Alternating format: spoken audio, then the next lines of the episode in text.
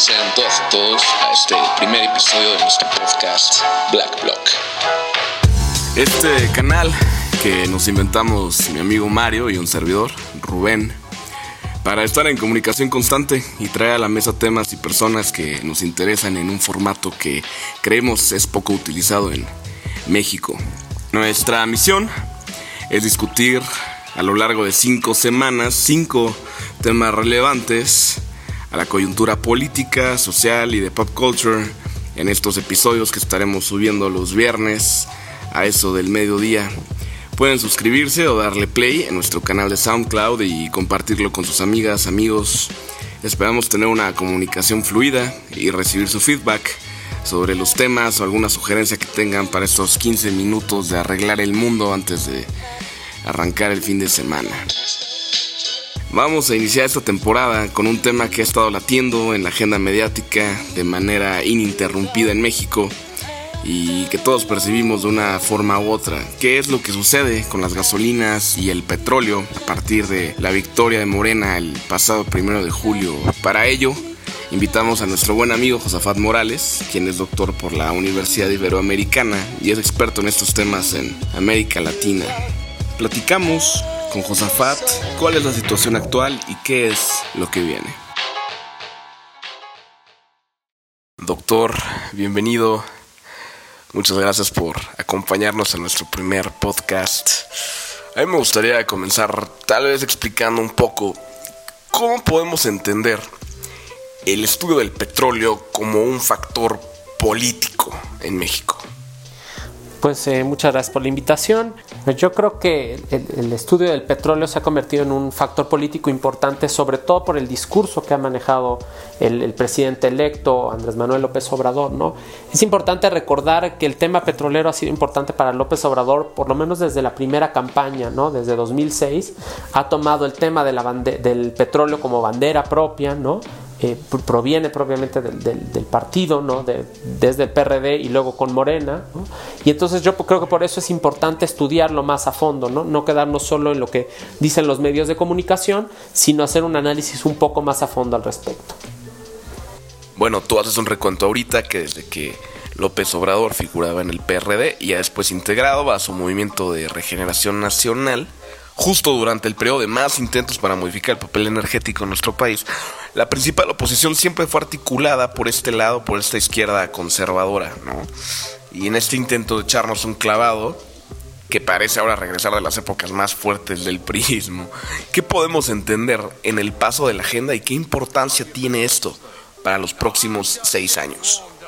claramente, el petróleo mexicano se vuelve como una de las banderas del PRI, una de las justificaciones de la existencia del propio partido político. ¿Qué quiero decir con esto? A ver, eh, el PRI va a poder presumir de varias cosas, de varios logros, los famosos logros de la revolución, ¿no? de los gobiernos revolucionarios, y uno de ellos claramente va a ser el rescate por parte del Estado de las riquezas del subsuelo ¿no? para la nación. Es, decir, el PRI, la expropiación petrolera se convierte en este gran símbolo nacional del PRI, este gran elemento que permite al partido eh, recuperar estas riquezas a favor de la nación, como, junto con otros logros que van a tener, ¿no? Van a ser una de las promesas que hace la revolución y de las pocas cosas o de las algunas cosas que sí va a lograr cumplir. Este símbolo que comentamos hace cinco años, con la apertura al mercado, la conversión privada, etcétera, dio mucha expectativa en el gobierno del presidente Peña. ¿Crees tú que sobre la lucha que ya se arrastra de hace unos años, ¿se podría haber amenazado este balance? Es decir, con el nuevo management que comienza el primero de diciembre. A ver, un poco lo que pasa con, eh, con la entrada de este nuevo gobierno, con el, gobierno de Andrés Manuel López Obrador, eh, es que todavía está la disyuntiva. Pues por un lado, eh, si nosotros leemos el programa de gobierno de, Morena, su, su, propuesta de nación, ¿no? ellos dicen que el sector estatal va a ser el, eje central de la economía durante estos años. Y hace poco este, Alfonso Romo agarra y dice, no, el, factor principal de la economía y del crecimiento económico va a ser eh, la industria privada. ¿no? Entonces, ante estos eh, dilemas, pues nos acercamos a ver qué, va a pasar con el sector petrolero. ¿no? Ya ha, propuesto el, presidente electo, ha dicho que se van a construir dos nuevas refinerías, que se van a arreglar las que se tienen en la actualidad, etc.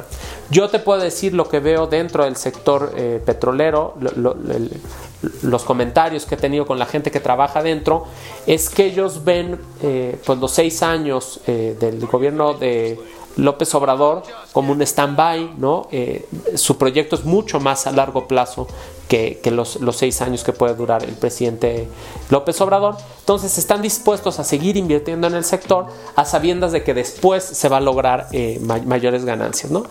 Eh, la perforación de un pozo petrolero y hacerlo productivo tarda más de seis años. Entonces no, no tienen, eh, su panorama pues no está pensado únicamente al sexenio de López Obrador, sino más adelante, y están dispuestos a sacrificar o aceptar ciertos sacrificios en estos años en favor de pues ganancias futuras.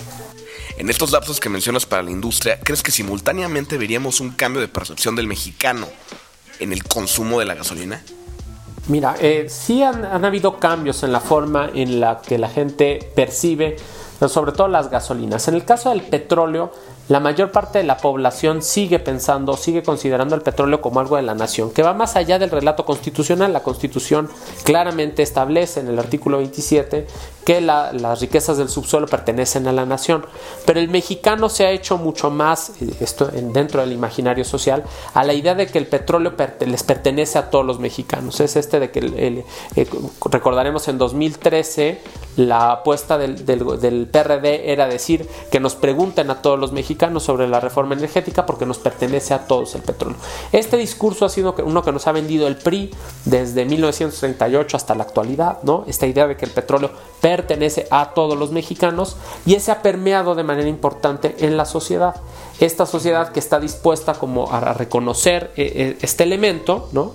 Y que eso, eso ha, hecho que el, el, petróleo se convierta en un tema más allá dentro de la política nacional, ¿no? ¿Qué pasó eh, durante la reforma en los años, pues, en, los estudios iniciales que se hacen sobre la reforma energética? Se empieza a cuestionar al mexicano qué piensa de todo esto y los resultados son que la mayoría de los mexicanos creen que el petróleo les pertenece, pero se sienten traicionados por Pemex, sienten que Pemex los abandonó al momento de que cobra la gasolina tan cara eh, si el país, mm, si México es un país petrolero, si el petróleo pertenece a todos los mexicanos, ¿por qué la gasolina nos la venden tan cara? ¿no? Esa es como un poco la lógica mexicana.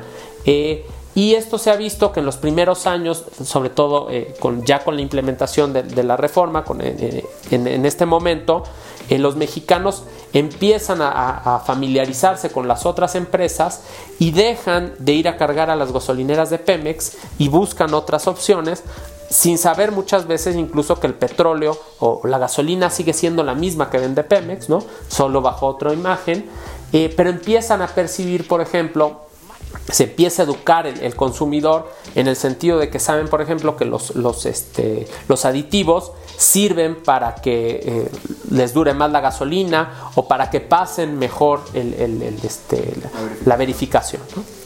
A pesar de la lucha conservadora de la izquierda, la reforma energética va.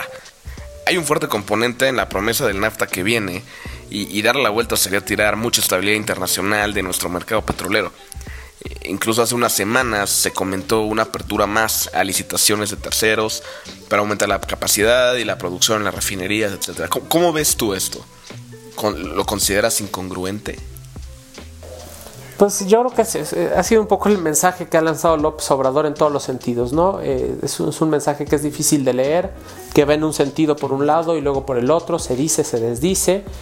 Yo creo yo como interpreto es que sí va a haber un fortalecimiento al sector energético porque es parte del proyecto de López Obrador, como decía, desde el año 2006 por lo menos. Entonces yo sí creo que va a haber un, crecimiento ahí importante, pero tampoco va a frenar la reforma. Un poco también a lo que el sector le apuesta es a decir, la reforma energética y el sector energético pesa mucho, ¿no? no es tan fácil agarrar y echar para atrás lo que ya se hizo porque puedes afectar otros elementos macroeconómicos, o sea, se puede afectar el, país en general si se modifica una cosa u otra. Entonces, ¿qué ¿cuál es la apuesta un poco de estos sectores? Pues de decir, no, no, no se la va a jugar, no va a hacer grandes modificaciones y yo creo que es lo que va a terminar pasando, ¿no? Que va a hacer algunos cambios cosméticos, ¿no? Eh, igual y cancela por ahí alguna licitación, ¿no? Eh, acusándola de ser leonina en sus propias palabras, ¿no? O algo así, pero no creo que vaya a afectar como al, grueso del sector.